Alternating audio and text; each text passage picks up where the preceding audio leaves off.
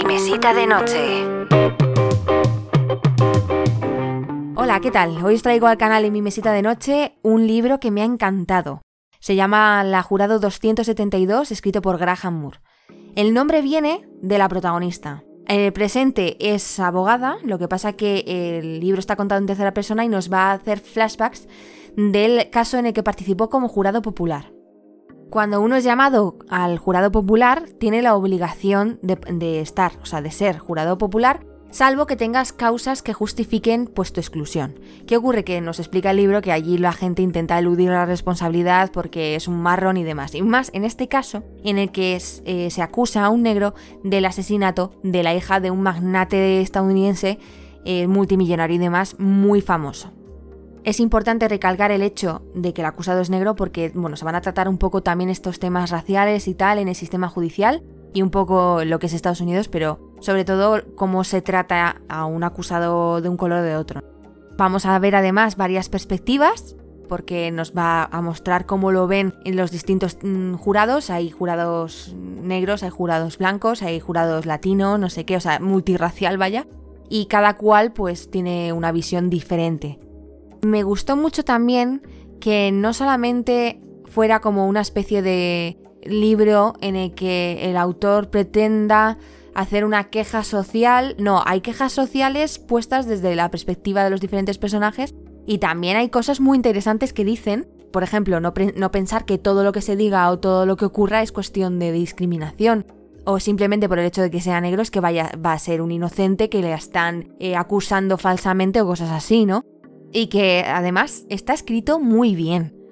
Está escrito con una ironía fina que le da un toque muy interesante y se pasan las páginas rápido. Lo único que cuando uno ya llega como a la 300 y pico, en el que el autor intenta mantener el mismo suspense sin resolver casi nada, ¿no? Que al final lo resuelve todo muy rápido, al final de todo. Y además te puedes leer un poco mm, ciertas cosillas. No digo todo porque hay giros muy, muy buenos, pero que cuando ya estás 300 páginas dándole vueltas al asunto, pues es normal que algunas cosas te las huelas de lejos.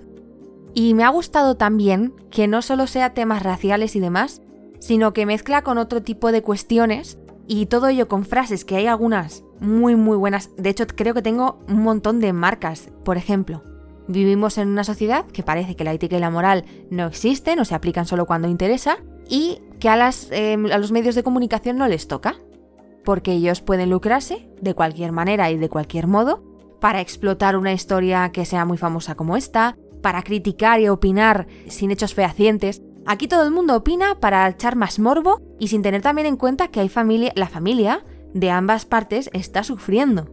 No sé si habéis visto la serie de Defendiendo a Jacob, que también toca estos palos de una manera similar, aunque con un tono muy distinto. Y otra cosa que me llamó mucho la atención, aunque esto también lo estudié porque yo hice derecho, a veces el sistema estadounidense es muy inhumano, el judicial me refiero.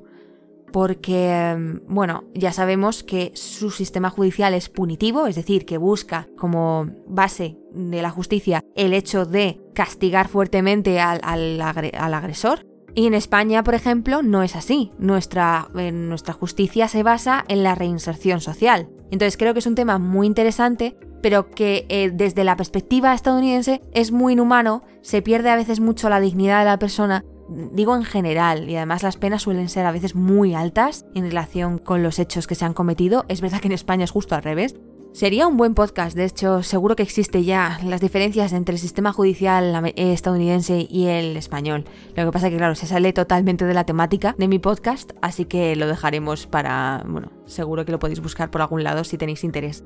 Aquí también es muy curioso cómo algún personaje está súper orgulloso del sistema y bueno, pues de cómo funciona allí el, el, jurado popular y tal. Y yo pensándolo, nosotros también tenemos jurado popular, pero a mí me daría muchísimo miedo dejar mi vida, o sea, mi libertad en manos de personas que están totalmente ajenas al derecho y que además pueden estar decidiendo mm, sin tener las eh, pruebas claras o simplemente por lo que ellos opinen.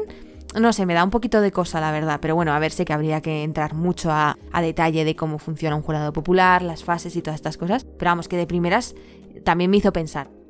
Hay una frase que tengo aquí marcada, bueno, no es una frase, es más bien un párrafo pequeño, no es ningún spoiler, que dice, les depara una solemne responsabilidad. En nuestro sistema judicial los jueces, los jurados reciben el nombre de árbitros exclusivos de los hechos. ¿Saben qué significa? Significa que van a oír dos relatos. Yo les presentaré uno, y a continuación la abogada de Bobby Nock, que ven allí, les presentará otro distinto. Yo les mostraré una serie de hechos y les diré, fíjense en esto. Ella les mostrará otra serie de hechos y les dirá, no, no, fíjense en esto otro. Sin embargo, tanto su relato como el mío son meras interpretaciones, relatos. Como árbitros exclusivos de los hechos, únicamente ustedes deciden cuáles son relevantes, qué es importante y qué puro ruido. Por consiguiente, este caso se reducirá a una única cuestión. ¿Qué es lo que ustedes creen? Me parece que resume totalmente lo que acabo de comentar. A ver, es verdad que hay práctica de prueba y estas cosas, pero bueno, si la cosa no está tan clara, hay que decidir sí o sí, y eso va a, depender mucho de tu perspectiva. También habla, pues bueno, de la vida misma y de cómo uno piensa que ha alcanzado el éxito y se da cuenta de que por mucho que trabaje en el mejor bufete de, abogados, que conoce a gente de la alta sociedad y estas cosas, al final, igual que la protagonista se piensa, bueno, esto objetivamente se llamaría éxito, pero mm, verdaderamente, ¿qué he hecho con mi vida?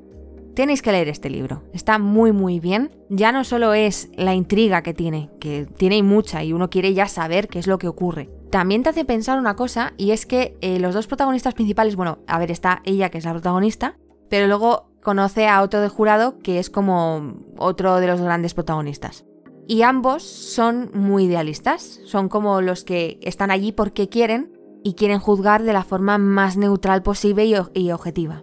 Bueno, pues estos dos chicos luego se dan cuenta que no es tan fácil y cómo se encuentran con tentaciones de hacer lo que no es correcto, luego hay consecuencias, y como dice ella en un momento dado, dice, lo tocante a la justicia, la verdad a veces no era la mejor defensa.